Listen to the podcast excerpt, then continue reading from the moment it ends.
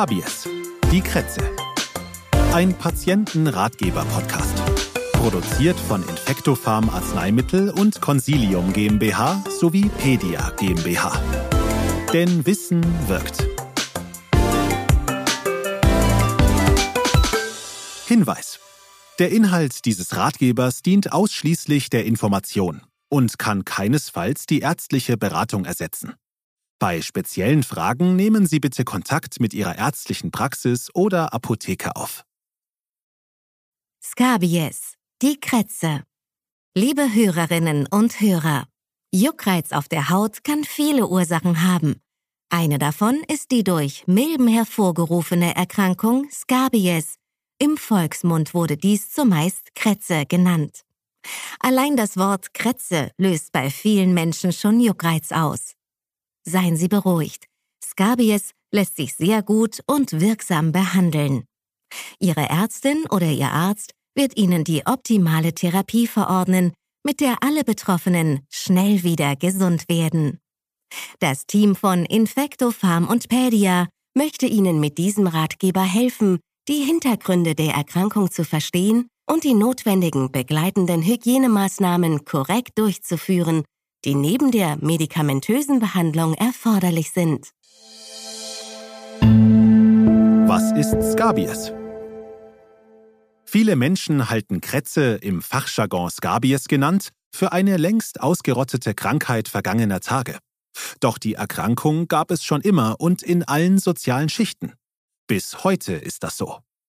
Scabies kommt weltweit vor und betrifft Personen unabhängig von Herkunft, Alter und Geschlecht.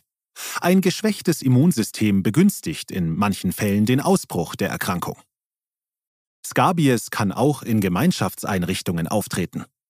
Dazu zählen zum Beispiel Kindergärten und Schulen, Alten- und Pflegeheime, Obdachlosenheime und Flüchtlingsunterkünfte.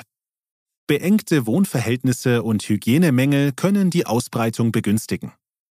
Im Herbst und Winter ist die Ausbreitungsgefahr der Scabies dabei generell größer als zu anderen Jahreszeiten. Es handelt sich bei Scabies um eine stark juckende, ansteckende Hautkrankheit, die durch die Krätzemilbe übertragen und hervorgerufen wird. Was machen die Milben in und auf der Haut?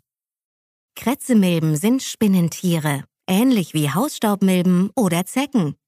Sie sind als Parasiten spezifisch für den Menschen. Das heißt, sie befallen normalerweise keine Haustiere, sondern sie benötigen immer einen menschlichen Wirt, um zu überleben und sich zu vermehren. Krätzemilben sind mit bloßem Auge praktisch kaum wahrnehmbar, da sie eine Größe von weniger als 0,5 mm messen.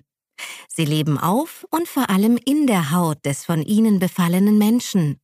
Die Begattung der Milbenweibchen findet auf der Hautoberfläche statt, woraufhin die Männchen, die sich nur dort aufhalten, sterben.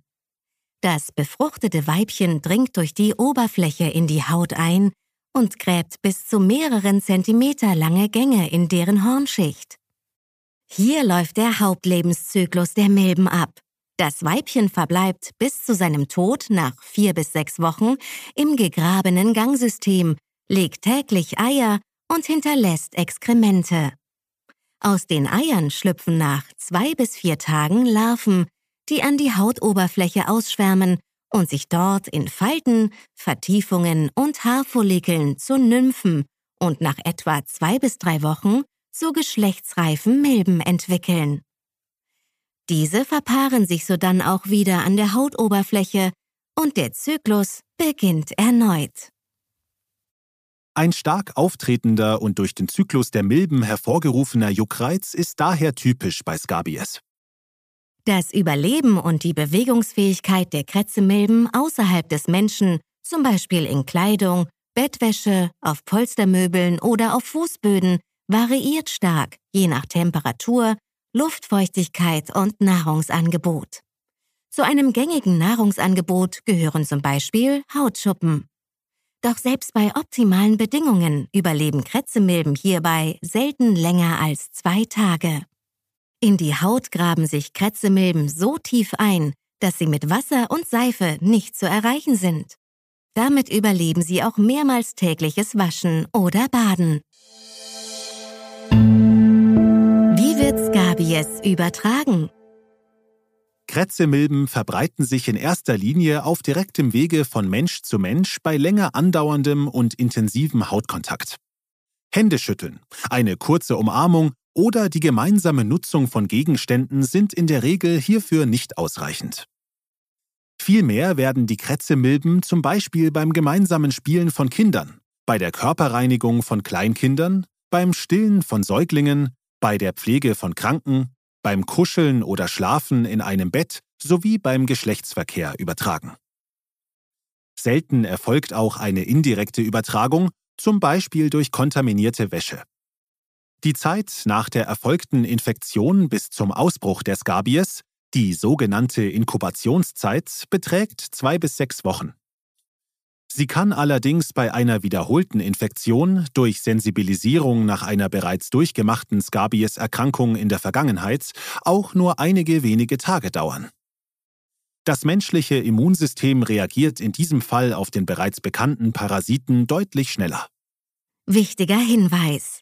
Bereits während der beschwerdefreien Inkubationszeit sind Betroffene für enge Kontaktpersonen ansteckend da sie als Träger der Krätzemilben bereits zur Weiterverbreitung der Krankheit beitragen können.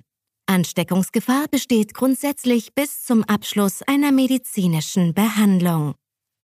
Haustiere wie beispielsweise Hunde können von anderen artspezifischen Krätzemilben befallen sein. Das Krankheitsbild ähnelt der Scabies und wird Reude genannt. Eine Übertragung der auf Tiere spezialisierten Krätzemilben auf den Menschen ist zwar grundsätzlich möglich, allerdings ist der Krankheitsverlauf nach einer Infektion für den Menschen kurz und meist selbstheilend. Ganz im Unterschied zur behandlungsbedürftigen Scabies, hervorgerufen durch die auf den Menschen spezialisierten Krätzemilben. Woran erkennt man Scabies? Scabies tritt anfangs unspektakulär in Erscheinung kann aber schleichend zu massiven Hautproblemen führen. Brennende Haut und lästiger, intensiver Juckreiz, der bei nächtlicher Bettwärme besonders stark ausgeprägt ist, sind häufig erste Anzeichen der Erkrankung. Für die Scabies charakteristische Hautveränderungen sind Hautrötung, Bläschen, Knötchen und Krusten. Diese Hautveränderungen können einzeln oder gruppiert auftreten. Zusätzlich können sich durch Kratzen verletzte Hautstellen entzünden.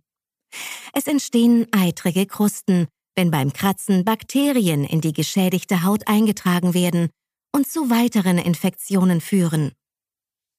Bei längerem Krätzemilbenbefall kann sich ein großflächiger, juckender, allergischer Hautausschlag, ein Exanthem, entwickeln.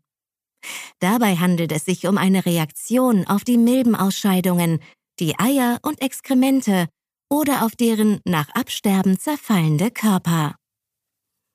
Was sind bevorzugte Hautbereiche beim ersten Auftreten von Scabies? Da die Milben warme Hautareale mit dünner Hornhautschicht bevorzugen, siedeln sie sich vor allem zwischen Fingern und Zehen, an Handgelenken und Fußknöcheln, in Achseln und Leisten, an Ellbogen, Brust, Nabel und in der Anal- bzw. Genitalregion an. Bei Säuglingen, Kleinkindern und bettlägerigen Personen können auch Gesicht, Nacken, behaarte Kopfhaut, Rücken, Handinnenflächen und Fußsohlen befallen sein. Hinweis. Treten die genannten Krankheitszeichen auf oder sollte auch nur ein erster Verdacht auf Scabies bestehen, lassen Sie sich umgehend fachärztlich untersuchen. Wie wird Scabies diagnostiziert? In den meisten Fällen kann die Ärztin oder der Arzt die Diagnose nach Schilderung der Juckreizsymptomatik durch den Hautbefund stellen. Er untersucht für einen Nachweis der kaum sichtbaren Krätzemilben den Körper, insbesondere an den betroffenen Hautstellen. Die Suche ist nicht immer einfach, da häufiges Waschen und Kratzen gegen den Juckreiz dafür sorgen, dass direkt auf der Hautoberfläche nur sehr wenige Krätzemilben gefunden werden können. Mithilfe eines Dermatoskops, einer Art Lupe, kann der Arzt die charakteristischen Milbengänge in der Haut entdecken. In abgeschabtem Material verdächtiger Hautbereiche lassen sich zusätzlich unter einem Mikroskop Krätzemilben sowie deren Eier und Exkremente nachweisen.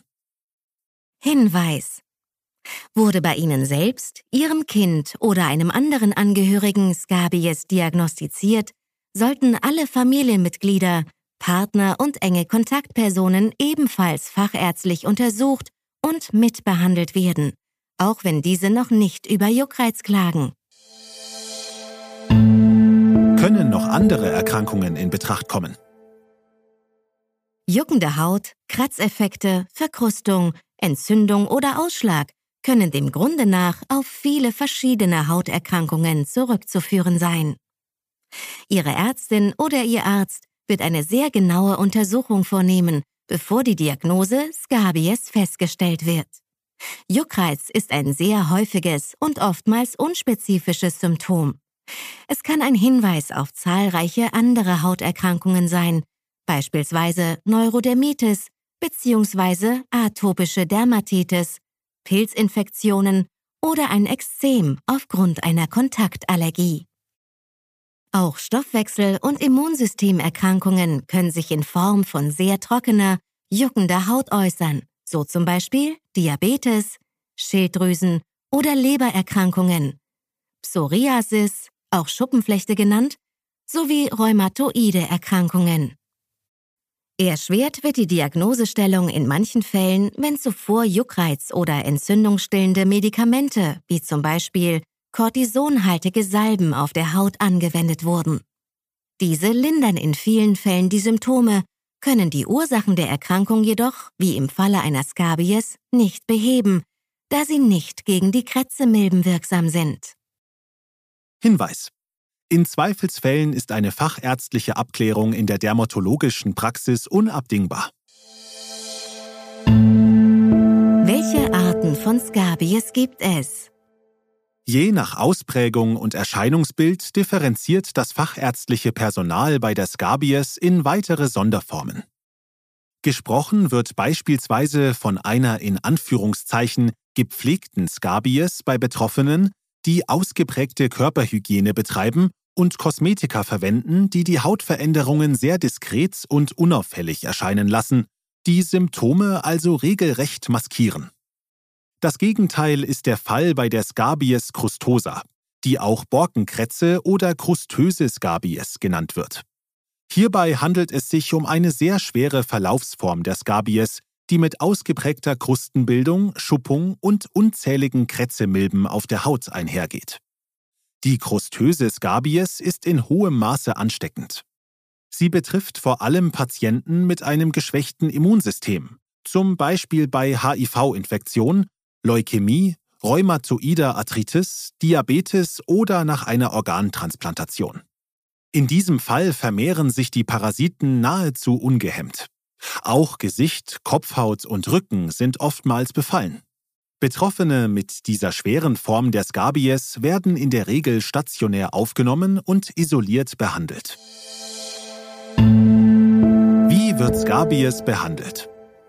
Die Behandlung des Scabies lässt sich in der Regel in wenigen Tagen erfolgreich durchführen. Sie besteht immer aus einer Kombination aus medikamentöser Therapie und umfassenden Hygienemaßnahmen. Mit Wasser, Seife und Mitteln zur Hautdesinfektion kommt man den Parasiten nicht bei.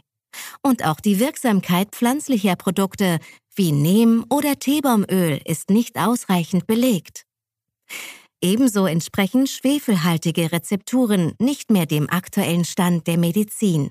Für die Behandlung der Scabies stehen stattdessen wirksame Medikamente zur Verfügung, die in der Lage sind, die Krätzemilben abzutöten.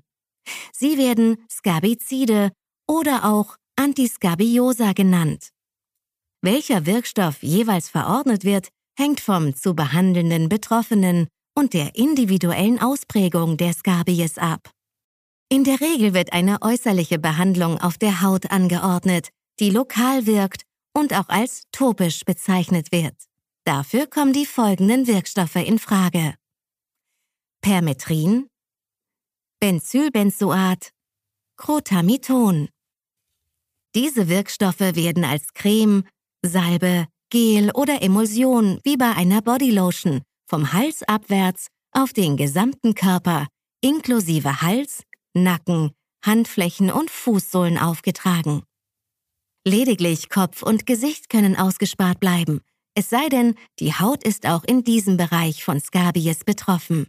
Beim Auftragen sollten die Bereiche zwischen den Fingern und Zehen, auf jeden Fall auch unter den Finger- und Zehennägeln sowie die Handgelenke, Ellenbogen, Achselhöhlen, äußere Genitalien und das Gesäß besonders sorgfältig behandelt werden. Die Augen an sich sowie Schleimhäute an den Körperöffnungen, unter anderem Nase und Mund, sind auszusparen. Betroffene Kinder, demente oder geistig behinderte Personen sollten daran gehindert werden, die Creme, Salbe, Emulsion oder das Gel von den Händen zu lecken. Falls notwendig, sollten sie zur Vermeidung Handschuhe tragen. Permetrin gilt aufgrund seiner hohen Wirksamkeit gegen Kretzmilben und Juckreiz in Kombination mit seiner guten Verträglichkeit als äußerlich angewendetes Mittel der ersten Wahl. Es tötet neben den Kretzemilben auch deren Vorstufen, also Eier, Larven und Nymphen ab, sodass in der Regel eine einmalige Anwendung ausreichend ist. Es empfiehlt sich, vor der Behandlung die Nägel zu kürzen, ein Ganzkörperbad zu nehmen und das Medikament etwa 60 Minuten nach dem Bad anzuwenden, wenn die Haut wieder trocken und die normale Körpertemperatur erreicht ist. Therapie und Anwendung auf den Punkt gebracht. Erstens. Duschen oder baden Sie vor der Behandlung, um die Haut zu reinigen. Zweitens. Tragen Sie die Permetrincreme 60 Minuten später sorgfältig in dünner Schicht vom Hals abwärts auf den ganzen Körper auf. Drittens. Lassen Sie die Creme für 8 bis 12 Stunden, zum Beispiel über Nacht, einwirken. Viertens. Duschen oder baden Sie nach der Behandlung, um Cremereste zu entfernen. Um den Behandlungserfolg nicht zu gefährden, sollte das Baden, Duschen oder Waschen nach dem Auftragen für die Dauer des Einwirkens vermieden werden. Falls die Hände oder andere Bereiche der behandelten Haut doch gewaschen werden, sollte die Creme dort erneut aufgetragen werden. Benzylbenzoat und Crotamethon gelten aufgrund ihrer geringeren Wirksamkeit und komplizierten Anwendung bei Scabies in Deutschland nur noch als Mittel der zweiten Wahl bzw. als Therapiealternative. Während Permetrin eine Einmalbehandlung ermöglicht, muss Benzylbenzoat an drei aufeinanderfolgenden Tagen, Crotamethon an drei bis fünf aufeinanderfolgenden Tagen aufgetragen werden, bei jeweils deutlich längerer Einwirkzeit. Zur oralen Behandlung des Scabies, auch systemische Therapie genannt, wird der Wirkstoff Ivermectin eingesetzt. Ivermectin wird innerlich angewendet und dazu in Form von Tabletten verabreicht. Die Einnahme der auf das Körpergewicht bezogenen Tablettenzahl erfolgt auf einmal mit einem Glas Wasser in zweistündigem Abstand zu einer Mahlzeit. In der Regel handelt es sich um eine Einmalbehandlung. Nur bei Fortbestand der Hautläsionen oder erneut positivem Milbennachweis durch den ärztlichen Befund wird sie innerhalb von 14 Tagen wiederholt. Je nach Schwere des Krankheitsbildes kann auch die Kombination einer oralen Behandlung mit Ivermectin und einer topischen Behandlung mit Permetrin verordnet werden. Insgesamt handelt es sich bei Ivermectin um einen sehr sicheren und gut verträglichen Wirkstoff für dessen Entdeckung im Jahr 2015 auch der Medizin-Nobelpreis verliehen wurde. Bei zusätzlicher bakterieller Infektion der Haut wird je nach Ausmaß und Erreger eine ergänzende antibiotische Therapie oder auch eine antiseptische Therapie verordnet. Schwangerschaft und Stillzeit.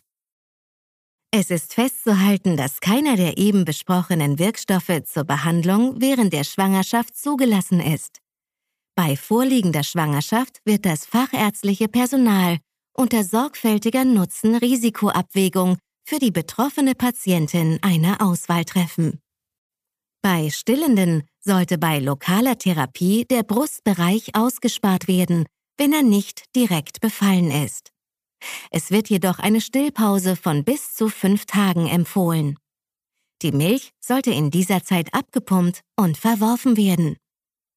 Bei Neugeborenen und Säuglingen erfolgt eine Behandlung immer unter engmaschiger ärztlicher Aufsicht.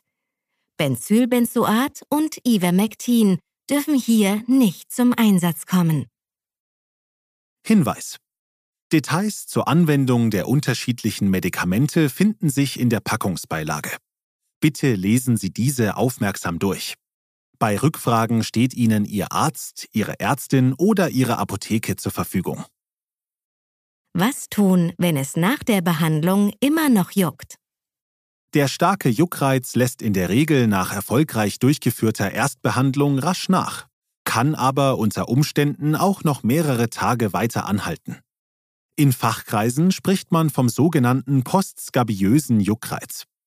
Dieser ist aber noch kein Hinweis auf ein Therapieversagen. Ursache ist vielmehr, dass die abgetöteten Krätzemilben, Eier und Exkremente noch eine Weile unter der Haut verbleiben, bis sie durch die regelmäßig stattfindende natürliche Erneuerung der oberen Hautschicht abgestoßen oder vom Körper abgebaut werden. Ein eventuelles Austrocknen der Haut nach der Scabies-Behandlung kann mit pflegenden Feuchtigkeitscremes aus der Apotheke verhindert werden. Gegen fortbestehenden Juckreiz kann auf ärztlichen Rat eine äußerliche Behandlung mit Steroiden, zum Beispiel Hydrocortison, erfolgen. Alternativ wirken auch Antihistaminika juckreizstillend. Dabei kann zwischen äußerlicher Anwendung mit beispielsweise Bamipin oder Dimetinden oder innerlicher Anwendung von zum Beispiel Cetrizin oder Loratadin ausgewählt werden. Auskünfte über die eben genannten Produkte erhalten Sie ebenfalls in Ihrer Apotheke. Wann dürfen Kinder wieder in den Kindergarten? Beziehungsweise wann können Erwachsene wieder arbeiten? Im Normalfall einer gewöhnlichen Skabies können betroffene Kinder bereits am Tag nach einer ordnungsgemäß durchgeführten Behandlung wieder in die Schule und Erwachsene wieder zur Arbeit gehen. Bei Anwendung von Permetrin ist dies bereits der nächste Tag nach Anwendung der Creme über Nacht. Ist nach der Behandlung eine ärztliche Kontrolle erforderlich? Der Behandlungserfolg wird nach spätestens 14 Tagen in Ihrer behandelnden Praxis kontrolliert. Bestehen zu diesem Zeitpunkt noch Symptome einer Skabies, also wurde ein erneuter Krätzemilbennachweis erbracht, wird die Behandlung wiederholt. Weitere Nachuntersuchungen sind in 14-tägigen Abständen bis mindestens vier Wochen nach der letzten Behandlung üblich. Hinweis. In den meisten Fällen geht eine fortbestehende Skabies auf Fehler in der Medikamentenanwendung oder auf unzureichend durchgeführte Hygienemaßnahmen zurück. Daher sollten Sie für eine erfolgreiche Therapie unbedingt die Anweisungen Ihrer ärztlichen Praxis oder Apotheke zur Medikamentenanwendung befolgen und auch die erforderlichen Hygienemaßnahmen im Haushalt konsequent umsetzen. Welche Hygienemaßnahmen sind zu ergreifen? Sie sollten Finger und Zehennägel kurz halten und sorgfältig reinigen. Waschen Sie sich nach dem Eincremen auf keinen Fall die Hände.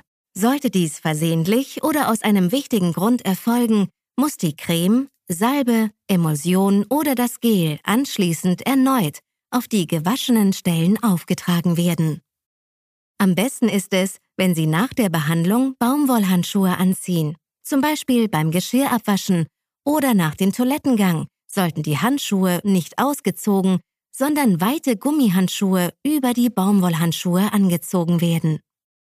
Ziehen Sie nach Anwendung der Medikamente unbedingt frische Kleidung an, da sich in der getragenen Kleidung Hautschuppen mit Krätzemilben befinden können. Die Bettwäsche und die in den letzten vier Tagen benutzten Handtücher, Socken und Unterwäsche sind bei 60 Grad in der Waschmaschine zu waschen. Wechseln Sie über einen Zeitraum von mindestens vier Tagen Bekleidung, Bettwäsche und Handtücher täglich und waschen Sie diese bei 60 Grad in der Maschine. Sämtliche übrige Ober- und Unterbekleidung, die in den letzten vier Tagen getragen wurden, und Gegenstände mit längerem Körperkontakt, die nicht gewaschen werden können, bitte für mindestens vier Tage in einen Plastiksack legen, diesen gut verschließen und an einem trockenen, warmen Ort lagern. Hierzu gehören Gegenstände wie zum Beispiel Blutdruckmanschette, Schuhe, Plüschtiere, Thermometer und vieles mehr. Nach diesem Zeitraum und abgeschlossener Prozedur sind die Krätzemilben nicht mehr lebensfähig. Zusätzliche Information. Möchte man Kleidung, die nicht bei 60 Grad Celsius gewaschen werden darf, schnell wieder anziehen, kann diese auch chemisch gereinigt werden. Welche weiteren Hygienemaßnahmen können Sie ansonsten noch umsetzen?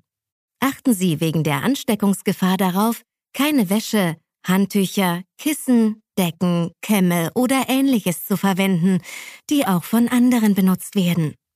Reinigen Sie textile Oberflächen in der Umgebung, wie zum Beispiel Teppichböden, Teppiche, Bettvorleger, Polstermöbel, Matratzen oder Kissen mittels Staubsauger einmal gründlich. Die übrigen Böden sowie Möbel und die in den letzten Tagen genutzten Flächen sollten einmal feucht gereinigt werden. Achten Sie darauf, dass Erkrankte längeren Körperkontakt mit anderen Personen vermeiden, um einer Übertragung der Krätzemilben vorzubeugen. Falls sich Körperkontakte mit Erkrankten nicht vermeiden lassen, zum Beispiel bei der Körperpflege von Kindern oder Pflegebedürftigen, sollten die Pflegenden langärmelige Kleidung und einmal Handschuhe tragen. Sorgen Sie dafür, dass immer die ganze Familie mitbehandelt wird. Halten Sie Katzen oder zu Hause gehaltene Reptilien, wie zum Beispiel Schildkröten oder Schlangen, von sich und dem Bett fern, wenn sie mit Permetrincreme behandelt werden. Länger andauernder Hautkontakt mit dem Wirkstoff kann für diese Tiere tödlich sein.